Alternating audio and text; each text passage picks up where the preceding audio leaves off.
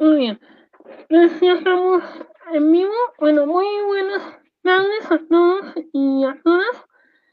El día de hoy eh, vamos a hablar de un tema eh, especial, porque es un tema que en lo particular a mí me gusta mucho porque, bueno, estoy trabajando eh, a esta orden para el caso zacarejano.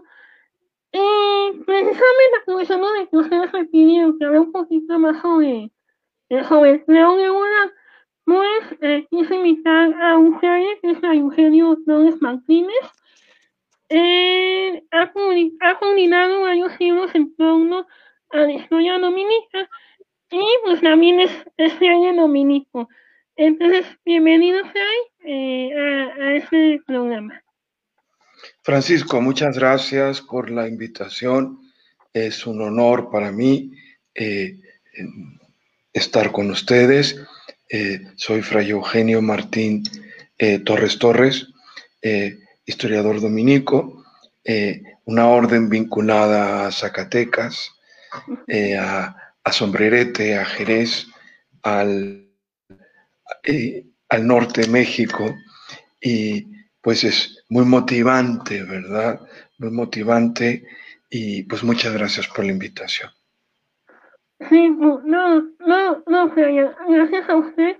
Y sobre todo porque los frailes norteños, bueno, los dominicos norteños, eh, no están tan trabajados como, por ejemplo, el caso de los franciscanos, ¿no? Eh, y hay muchísimos ya trabajos de, de franciscanos y, y, pues de los dominicos.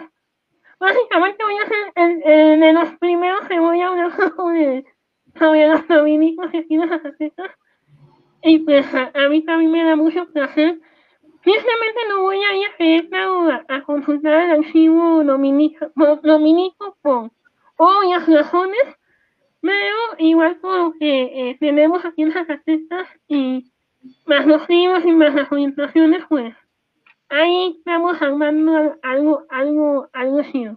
Ya es la llegada que eh, Sí, importante en cuanto a fuentes, eh, fuentes históricas, fuentes documentales que están en los acervos de la, de la orden, pues el archivo, en primer lugar, en México, el archivo del, del Instituto Dominicano de Investigaciones Históricas, con sede en la ciudad de Querétaro, y también importante el archivo de Santa Sabina en Roma.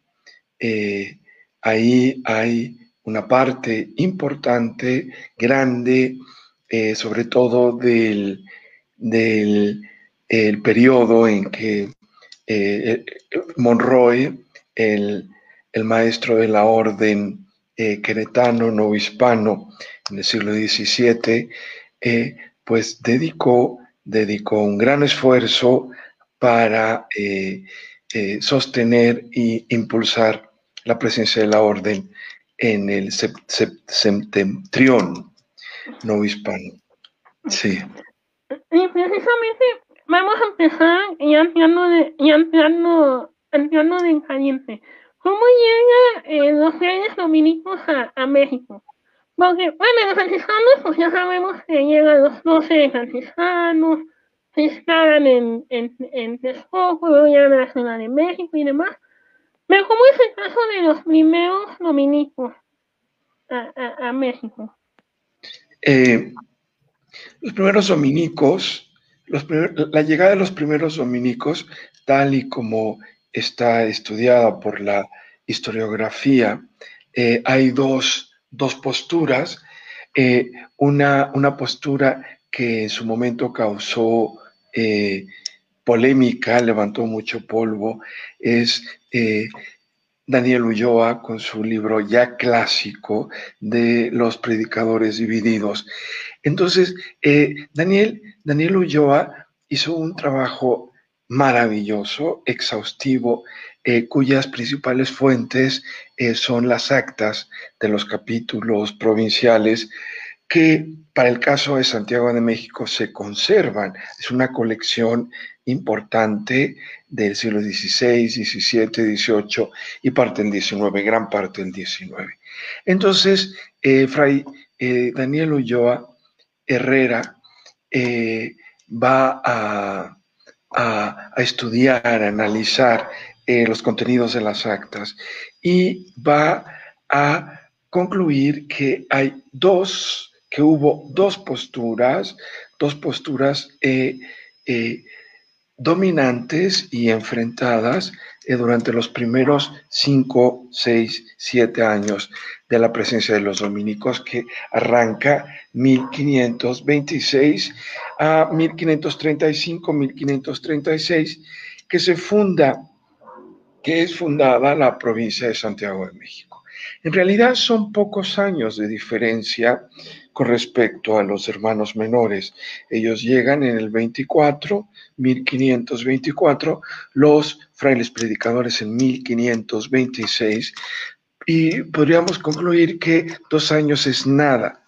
Pues no, dos años es mucho, mucho en esa realidad de cambios tan radicales, de cambios tan fuertes, en donde en un mes podía morir la mitad de la población de una ciudad por las, las epidemias.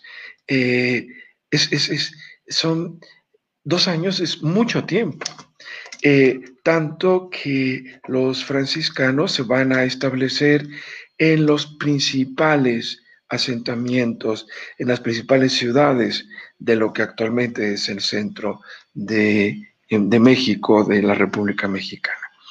Eh, estas dos visiones encontradas, eh, Daniel Ulloa eh, las identifica una encabezada por Fray Domingo de Betanzos, un fraile de una gran austeridad, un fraile reformado, un dominico que va a identificarse desde una perspectiva espiritual con María Magdalena. María Magdalena, concebida eh, por la exégesis bíblica de esa época como el modelo ideal de el arrepentimiento. Una mujer pecadora que se arrepiente por encontrarse con Jesús, con el Hijo de Dios, en el caso de Domingo de Betanzos, por, también por encontrar en su vida a Jesús eh, y asume a María Magdalena como patrona. Eh, ahora sabemos exegéticamente que, no, no, es, no era una prostituta María Magdalena, eh, era una mujer que sufrió tanto, tanto, tanto, que ese sufrimiento se expresa como que de su vida de su persona fueron expulsados siete demonios. El siete, el número siete bíblicamente significa plenitud, es decir, es una mujer cuyo sufrimiento es inconcebible y por ese encuentro con Jesús va a tener, va a tener esperanza. Eh, entonces, un fraile eh, muy férreo, muy austero y identificado no como, eh, según eh, Daniel Ulloa, no como va a ser una prioridad la evangelización. Esto está, se está revisando, pero vamos, es una, es una, es una hipótesis interesantísima. Y por del otro lado, los frailes antillanos eh, partidarios que están en la corriente de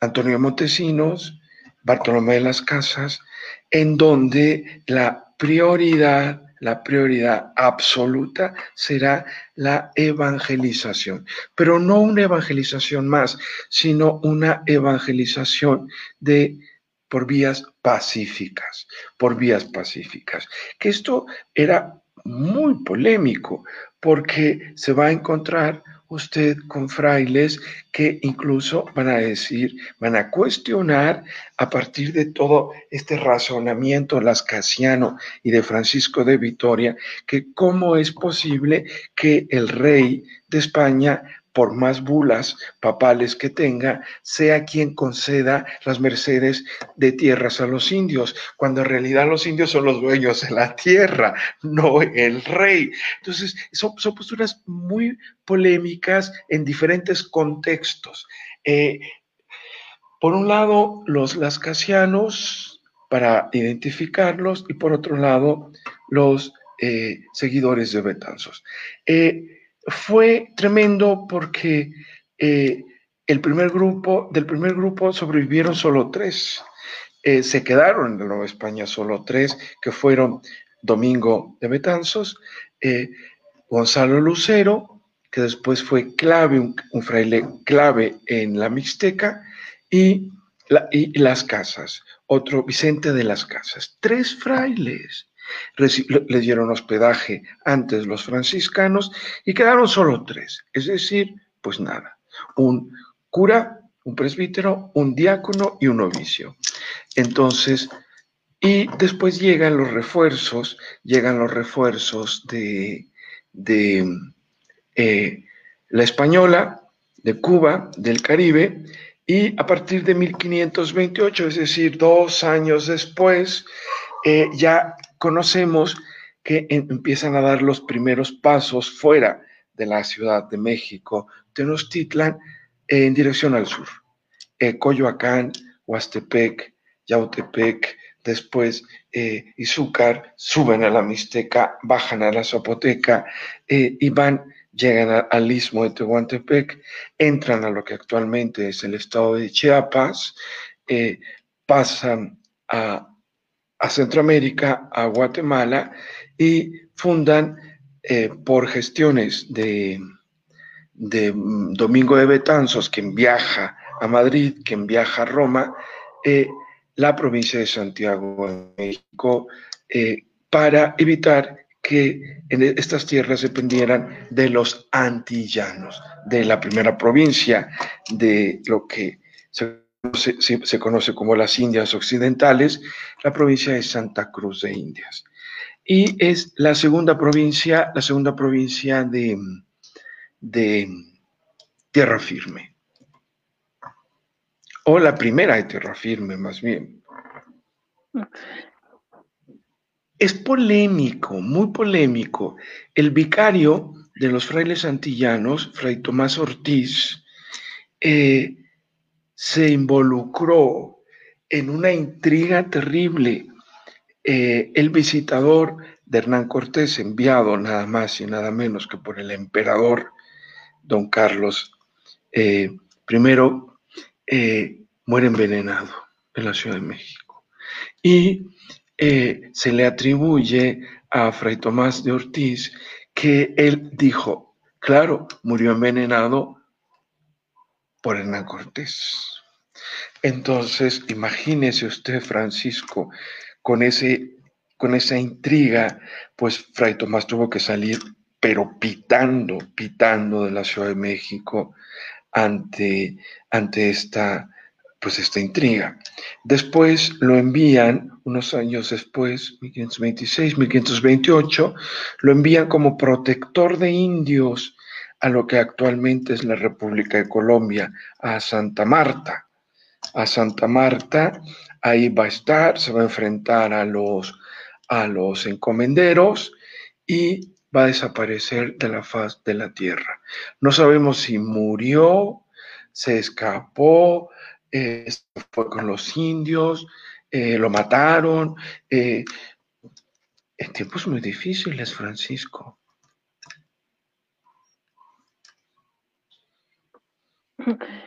Y precisamente toda esta eh, falta de frailes va a ser eh, difícil que se funde eh, una provincia en, bueno, en Nueva España, porque precisamente como usted bien lo dijo, Fray, estaba la de la Santa Cruz de Indias, pero precisamente en la provincia de Santiago, que todavía existe, sí, todavía que tiene su eh, si no me equivoco, en la zona de México, eh, la, la, provincia, eh, básicamente se fue hasta 1533. Entonces, básicamente es un periodo largo y también aquí, hay algo que me llamó mucho la atención cuando estaba analizando los textos del, del padre Ulloa, de por ejemplo, eh, en, los dominicos se expandieron hacia el sur, eh, como a Oaxaca, Puebla, Chiapas, Guatemala y demás, pero al norte llega muy tarde. Entonces, ¿por qué los dominicos se fueron primero hacia el sur y no hacia el norte?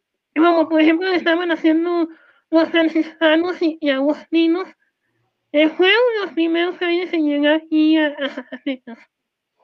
Sí, eh, mire, en realidad la provincia de Santiago es fundada pronto y responde a un proceso común, que es común en, la, en el nacimiento, en la instauración de las provincias, eh, de la fragmentación de las provincias.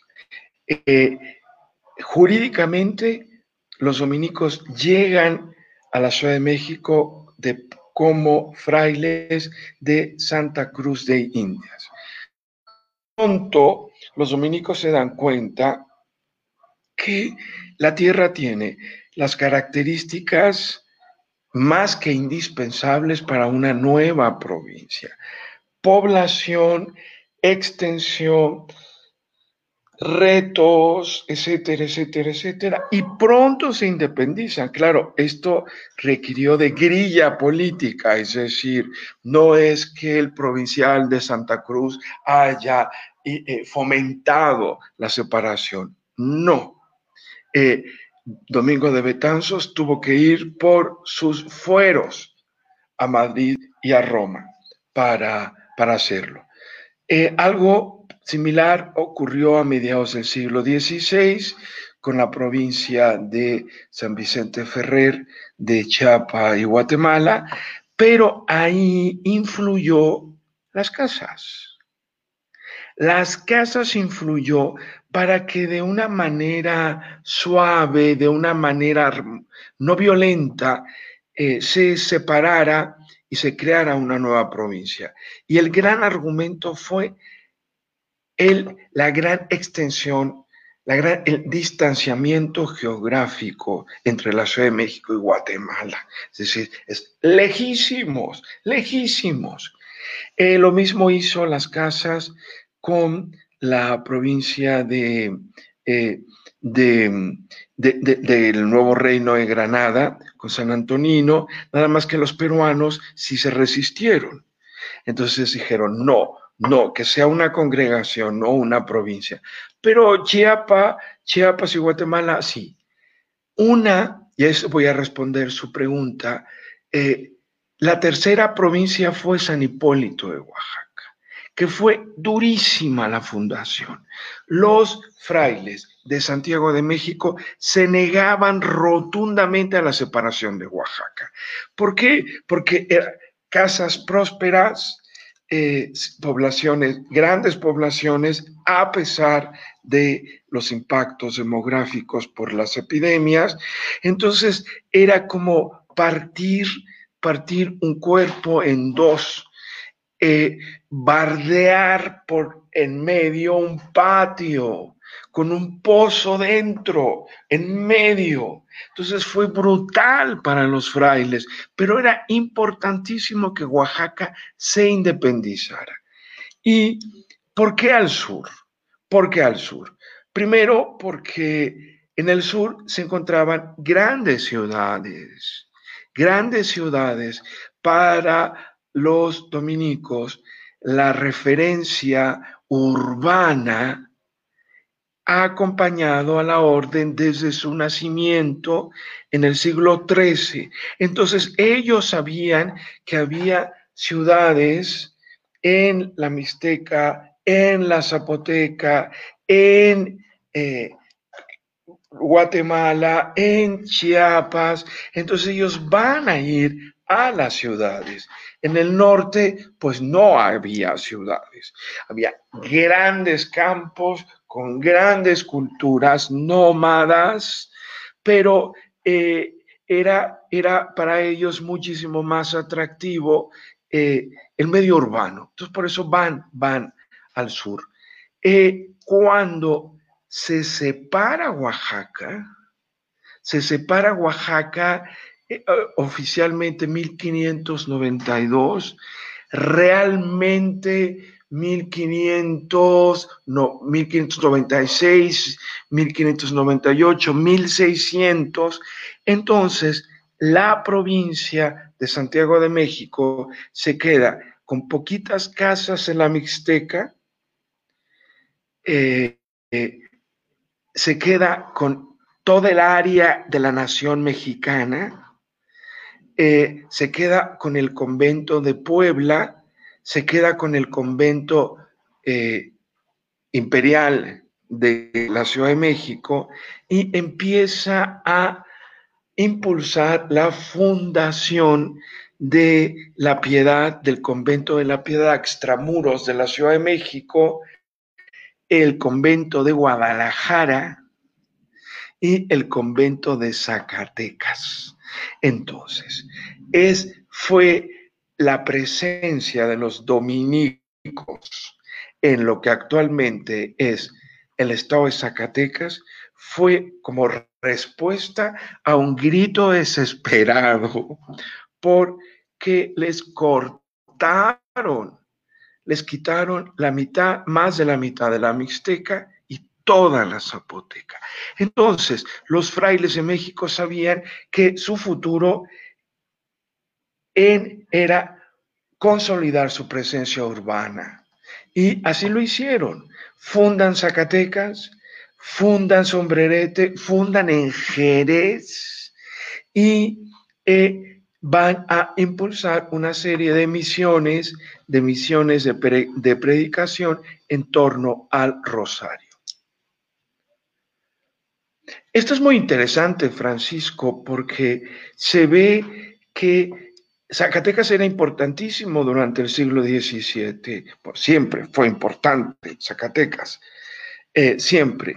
Pero eh, el paso en los dominicos fue más bien consolidar su presencia urbana en la Nueva España. Y ahí como dato curioso, los fieles dominicos, Dios Salvador, llegaron aquí en 1604, llegaron, se establecieron aquí abajito de mi casa, donde ahorita es el templo de San Juan de Dios. Y pues básicamente se consolidaron, fue, no fue la última orden en llegar, la última orden en asentarse aquí en Zacatecas. Fueron los reyes mercenarios que llegaron en el siglo XVIII, pero sí fue, fue uno de los últimos, bueno, no fue la última, entonces ahí, ahí los dominicos, y no decir que llegaron en medio, ni de los últimos ni de los primeros. Y precisamente eh, ya los dominicos se podían decir se consolidan en el siglo XVII, eh, ya fundan sus misiones también en Sombrerete, que también es una ciudad minera riquísima, eh, bueno, todavía por ahí no es, y también este fue en su momento, en su momento porque ahorita pues, la situación allá no está, no está la mejor, pero eh, también es una de las villas importantes de, de. Y arma su propia red de conventos, eh, los dominicos. Y aquí ya vamos a ir también entrando en, en, en, caliente. ¿Cómo era la formación eh, de los reyes dominicos en esas provincias? Sí. También eso lo ha estudiado Daniel Ulloa en su libro Los Dominicos, los Predicadores Divididos. Eh, he estado estudiando eh, la generación de novicios que tomaron el hábito entre 1573 y 1574 en el convento de la Ciudad de México. Y eh, tenemos, se conserva por fortuna, el libro de profesiones, entonces sabemos exactamente quién tomó el hábito, cuál eran sus nombres. Eh, no eh, sus edades en general, solo uno tomó el hábito aún sin cumplir los 16 años.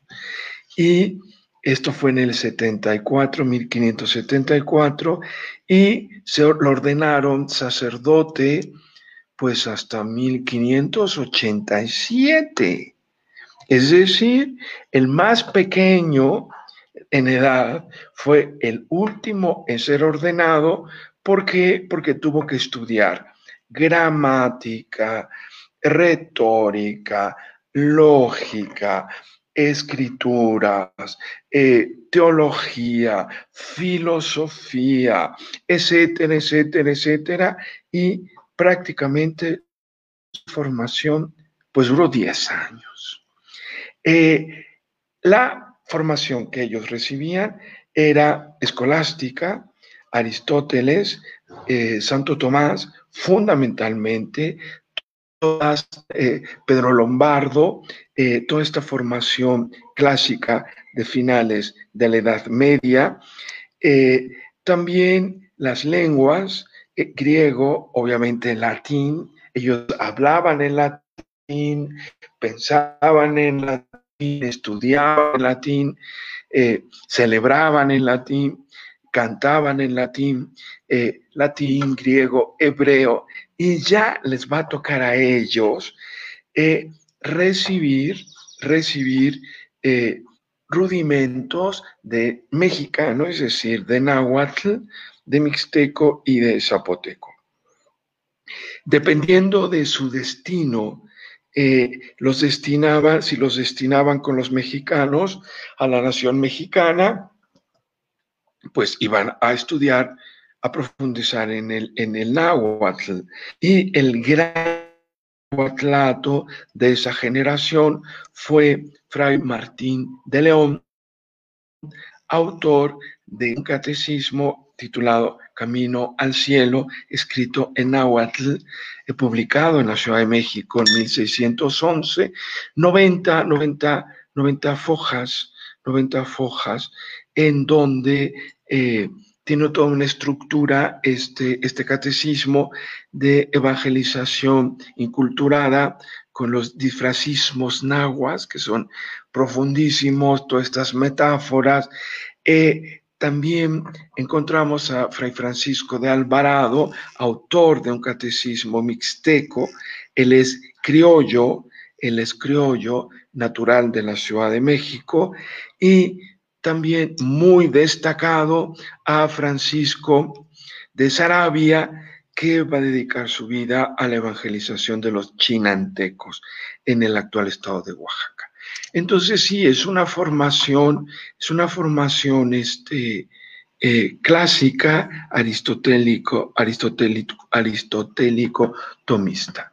Eh, hay un fraile también de Fray Juan de Berrio, que predicaba en Oaxaca lo que le acabo de comentar, ¿no? Que cómo era posible que el rey de España diera mercedes de tierras a los indios cuando los indios eran los dueños de la tierra. Y claro, causaba, causaba este horror. Eh, también en esta generación hay frailes mal portados, uno, este, pesetero, que va en Oaxaca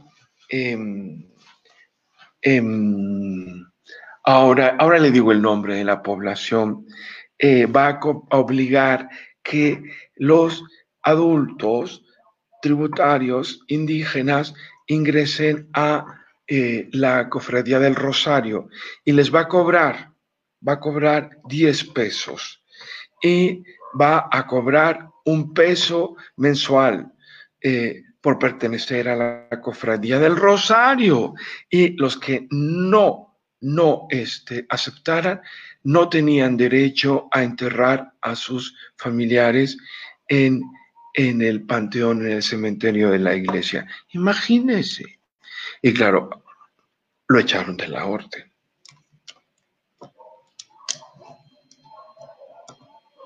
precisamente estoy aquí quiero hacer una pregunta a lo mejor soy medio polémica. Bueno, igual yo soy medio polémica, ¿verdad? Pero, pero creo que es importante analizarla eh, porque y aquí surgen, digamos, varios mitos y, y demás. Los dominicos de México estaban ligados con la Inquisición. Bueno, para el caso de Zacatecas yo no encontré eh, ninguna relación entre la Inquisición y, y, los dominicos, pero no sé si para el caso de, de México eh, los predicadores tienen alguna relación con, con, los, con los reyes dominicos. Por ahí, bueno, por ahí se dice que, que la tuvieron, aunque la verdad yo no, yo no estoy tan seguro de eso. Sí, eh, Alberro, su libro sobre la Inquisición, lo deja clarísimo. Eh, muchos dominicos fueron inquisidores en, sus diferentes cargos de la Inquisición, pero también seculares, también jesuitas, agustinos, franciscanos. Eh, no hubo un monopolio de la Inquisición eh, por parte de la Orden de Predicadores en la Nueva España, en lo absoluto. Sí, muchos dominicos fueron. No, desconozco el porcentaje, pero eh, no es extraño que haya dominicos inquisidores por su formación teológica, su formación filosófica. Inquisidor significa investigador, investigador de una, de, de una de, un delito, de una causa, de una acusación, de una herejía, de eh, etcétera, ¿no? Entonces sí, pero no, no hay, no es, no es eh, mecánico, es dominico, es inquisidor, en lo absoluto. Lo dije para que no vean el museo de la Inquisición. E, ese tenemos un, un, museo que es el Museo de la, de la Inquisición, para que vayan bueno, para quienes visitan pues vayan, y ahí siempre dicen que los dominicos son los inquisidores. Pero estuve conversando con varios eh, amigos historiadores que han estudiado la Inquisición de Zacatecas y no hemos encontrado ninguna relación entre, por lo menos aquí en Zacatecas, entre la Inquisición y aquí y los dominicos y aquí y hasta una, precisamente una maestra nos dijo que más bien los comisarios y aquí de Zacatecas eran los párrocos, en este caso eh, el párroco mayor, que ahorita viene siendo la catedral, ellos eran los, los comisarios de de Zacatecas, pero las órdenes religiosas sí no, no tuvieron, digamos, nada, nada, nada que ver. Entonces, vamos a seguir con, con este tema. Eh, precisamente también eh, en ese tiempo, sobre todo en el siglo XVI y mediados del siglo XVII, se empieza a dar, eh, se empieza a dar inicio al proceso de, de eh, en, en, mediados del siglo, bueno, en, en, en mediados 1581, eh, 83 es el tercer provincial mexicano y luego se da eh, un, casi un siglo después el episodio para Jorciano, donde el obispo de Puebla, pues eh, básicamente eh, seculariza varias doctrinas de, los, de los indígenas. Eh, ¿Cómo los dominicos eh, recibieron ese proceso? Eh, fue un proceso eh, larguísimo, pero ¿cómo lo, lo, recibieron y cómo se fueron adaptándose a, a estos procesos que se empezaron a dar entre el siglo XVI y el siglo XVII. En el caso del obispo Palafox y Mendoza, es interesantísimo porque él va a apoyar a los dominicos poblanos, a los dominicos de Santo Domingo de Puebla y de San Pablo, de los frailes en la ciudad angelopolitana, y a las casas de la Mixteca que van a tener una conexión eh, pastoral y económica con Puebla, a la casa de Veracruz, que hubo un momento en que hubo dos casas de dominicos para que se independizaran de, Santiago de México. Es decir, eh, uno de los grandes promotores de la fundación de la provincia de los Santos Ángeles de Puebla fue el obispo Palafox y Mendoza. Y se va a entender con los dominicos poblanos, los va a apoyar, los va a motivar y los poblanos se van a independizar de Santiago de México. Entonces, eh, no, no es así, el obispo malo siempre que seculariza. En el caso de Palafox es el obispo que impulsa el crecimiento y el fortalecimiento de la, de la orden en su, en su diócesis. Eh, interesante. Eh, también ah, hubo roces con Oaxaca, con los obispos de Antequera, de Antequera, Oaxaca, pero van a resistir los frailes si lo que va a hacer eh, el parteaguas brutal es la reforma borbónica a mediados del siglo XVIII, en donde sin misericordia se secularizan. La gran, gran, gran mayoría de las parroquias de indios, los conventos urbanos se llenan de frailes, muchos de ellos sin oficio ni, ni beneficio. La orden tiene un punto heroico de resistencia en el nuevo reino de Granada, en Chiquinquirá. El santuario de Chiquinquirá y la parroquia de Chiquinquirá lo secularizan, los dominicos meten cartas, se defienden, etcétera, y logran que el rey reconozca la esencia de los dominicos en Chiquinquirá. Y hasta la fecha. Y devuelve incluso a la parroquia. Pero eso no pasó en la Nueva España. En la Nueva España fue un cuchillo filoso, filosísimo, que corta, corta la presencia de los frailes con violencia, con suma violencia. Y precisamente, eh, y precisamente el siglo XVIII fue un siglo, bueno, para Zacatecas fue un siglo bien extraño eh, para los dominicos y de Zacatecas, porque, eh, bueno, hay, hay disculpas que siempre están aprendiendo Zacatecas, que trabajando estudiando yo. Pero fue algo bien extraño porque cuando joven a los jesuitas eh, en 1777, eh, ya hablamos de ese tema con las doctoras actuales, eh, los dominicos se iban a ocupar el convento y el colegio de San Luis Gonzaga, luego decir la administración del colegio de San Luis y pues así iban los jóvenes dominicos y así. Pero creo que eh, por ejemplo, para el, caso de la, eh, caso de la Ciudad de México, creo que también se benefician los dominicos eh, por varias razones. Entonces, aquí me, me gustaría preguntarle, Fly, eh, ¿qué pasa, por ejemplo, con, los domini eh, con las misiones jesuitas que por ejemplo, que quieren tomar los dominicos? Baja California, la Baja California, las misiones jesuitas de la Baja California serán asumidas por los dominicos. Eh, también una parte de las misiones del guaraní, guaraníes, van a ser asumidos por los dominicos de Buenos Aires, suben al Paraguay y los dominicos van a, a diferencia de los de Buenos Aires, eh, los dominicos de la Baja California van a ser eh, frailes de la cuenta de la alternativa, es decir, frailes peninsulares que van a ser enviados a las misiones de Baja California, de la Baja California, y muchos de ellos con perfiles de incomodidad en la península. Catalanes, catalanes incómodos, eh, valencianos incómodos, eh, que los envían a la, a la, misión para, pues para evitarse cuestiones incómodas de que cuestionaran una sola bandera, una sola lengua, etcétera, etcétera, etcétera, y pues van de misioneros.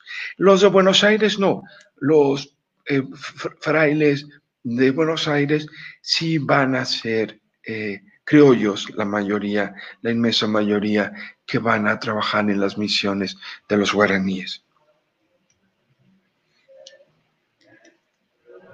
Mm. Entonces, eh, ya casi ya para, eh, para ir cerrando. Eh, la dominica, ¿cómo, cómo decae o cómo empieza a decaer eh, a raíz de todo, digamos, todo el siglo XVIII? Porque, bueno, acuérdense que son las reformas comunicas, luego se vienen los préstamos, luego se viene la consolidación de grandes reales en 1804, luego se viene la crisis de Bayona en el 9, luego la independencia y ya en el siglo XIX, pues ya ustedes lo conocen porque en, casi todos los programas hablamos del siglo XIX. Entonces, ¿cómo resiste la Unión a tantos cambios que se están dando en tan poquísimo tiempo? Eh, hay varias, varias, varias referencias.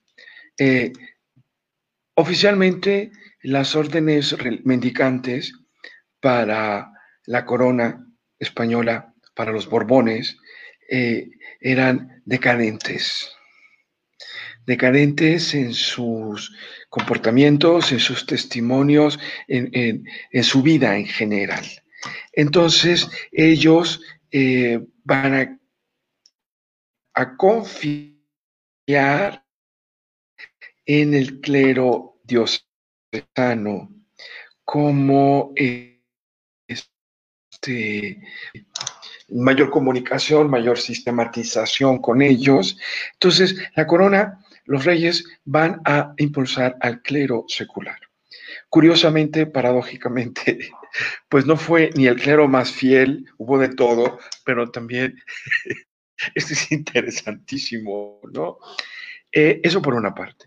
Eh, por, otra parte, hay una mecanización, mecanización de los estudios.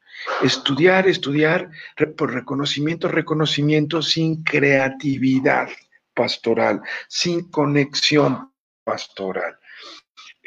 Eh, los frailes se van a llenar de reconocimientos, de títulos, pero sin, no nos vamos a encontrar a un fraile como si en el siglo XVI que andaba predicando por los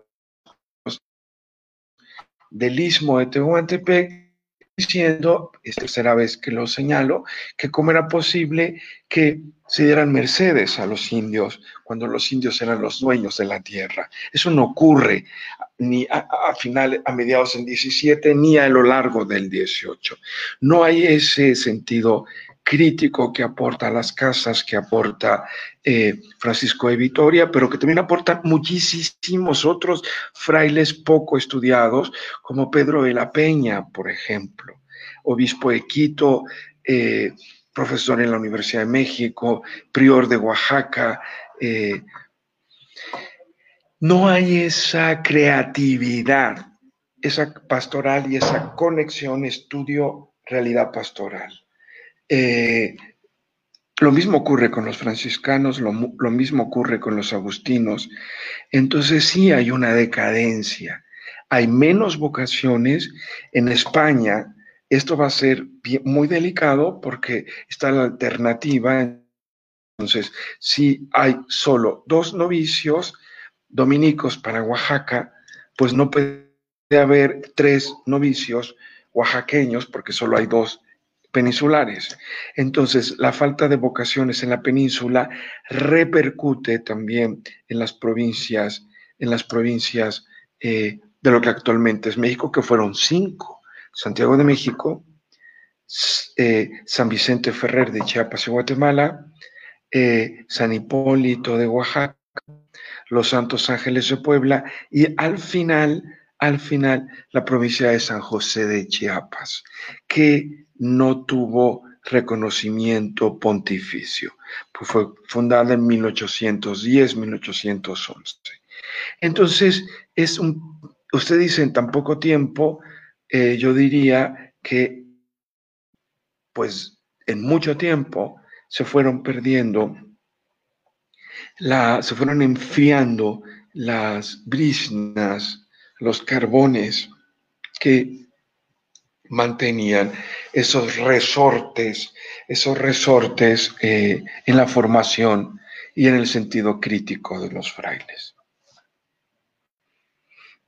Y claro, cuando fueron las leyes de reforma, las provincias, las órdenes estaban ya prácticamente sin pulso.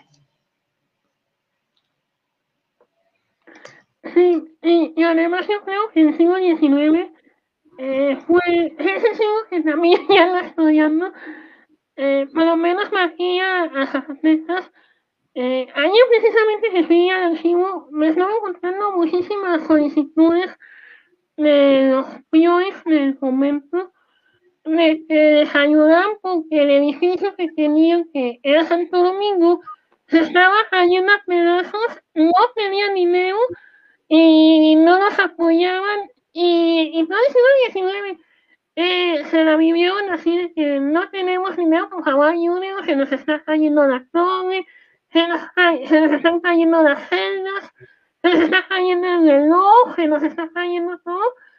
Y además es un templo que tenía poquito, era, era, era, nuevo, nuevo entre comillas, porque se hizo a mediados del siglo XVIII, pero sí siglo XIX yo veo ya y aquí con conflictos económicos, eh, económicos y, y además vino aquí fue un estado eh, liberal en el sentido que eh, todos, todos los gobiernos estuvieron desamortizando constantemente a las jóvenes. Entonces, en ese sentido, ya, eh, ya el ya así fue muy triste para, para, para la misma orden. Entonces, eh, aquí me gustaría preguntar qué textos nos pueden recomendar para estudiar los dominicos, porque de pronto bueno, de pronto queremos estudiar los franciscanos y ya conocemos a los textos desde Aymorales o, o doctor William, pero para el caso de los dominicos, ¿qué libros eh, nos pueden recomendar para, entenderlos mejor? El libro clásico de Daniel Ulloa, Predicadores Divididos, publicado en 1970 por el Colegio de México.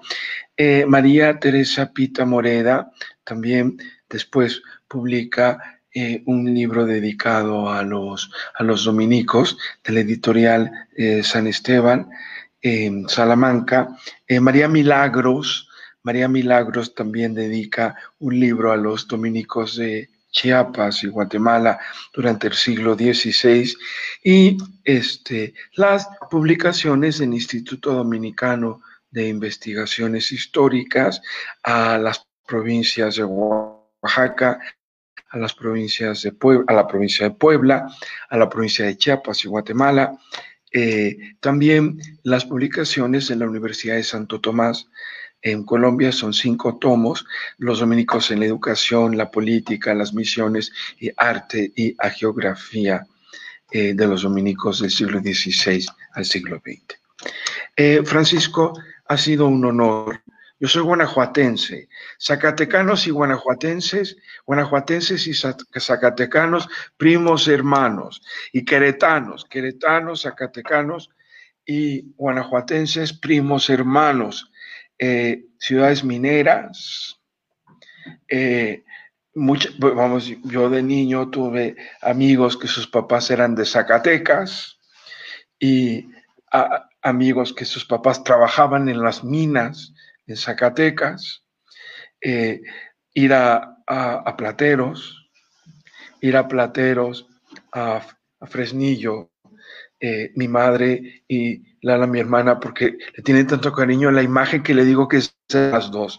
Tienen un Santo Niño de Atocha así precioso que fue un regalo de una persona muy querida del siglo XVIII, Francisco, bellísima, bellísimo el niño de Atocha. Y todo lo que pasa en Zacatecas, pues nos duele y nos alegra. Así que esperamos que, sean más alegrías que, dolores, que tristezas. Muchísimas gracias, Y también los espero porque hay muchos compañeros que quieren estudiar conventos, estudian las demás uniones que estudiaron aquí. Tuve la fortuna de que el Casino Zacatecas estuvieron seis jóvenes que fue los franciscanos, agustinos, jesuitas, dominicos, juaninos y, y mercenarios. Y pues invita a mis compañeros eh, de que estudien las demás hogueras porque cuando quieren estudiar eh, las hogueras siempre quieren estudiar el colegio de propaganda FIDE y pues hay más, eh, es difícil la investigación. Yo ahorita pues sí estoy batallando mucho porque no puedo ir a esta o a, consultar el archivo y, y me duele porque sí quiero ir. Pero esperemos en un futuro eh, darme una vuelta ya al Instituto Dominicano de, de Investigaciones Históricas que tiene un gran acervo. Y yo le agradezco también por que, que me haya aceptado la invitación. Encantado, mucho gusto. Viva Zacatecas. Claro que sí, y, y, ojalá después nos hable de los dominicos de aquí. Hasta luego. Mucho, mucho gusto. Hasta ah so